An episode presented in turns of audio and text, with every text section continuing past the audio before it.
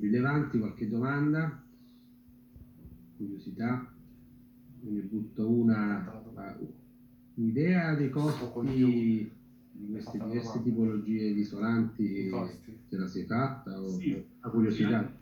Diciamo che nella mia tesi è stato fatto- sono stati riportati anche degli esempi sui, diciamo, sui prezzi di mercato di questi, diciamo, uh, questi materiali e si può vedere che comunque diciamo che, i materiali di origine sintetica uh, sono largamente utilizzati anche- e, e per questo motivo hanno dei costi un poco più ridotti rispetto ai materiali vegetali.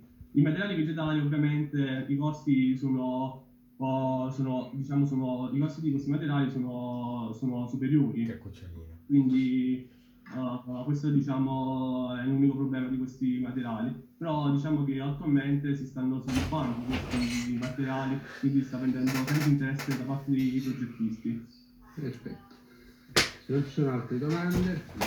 Wow, mi hanno fatto una domanda.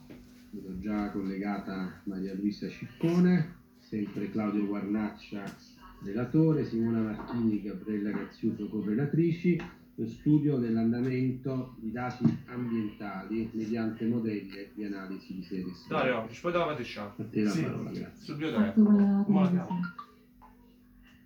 allá. Esa es la profesoresa.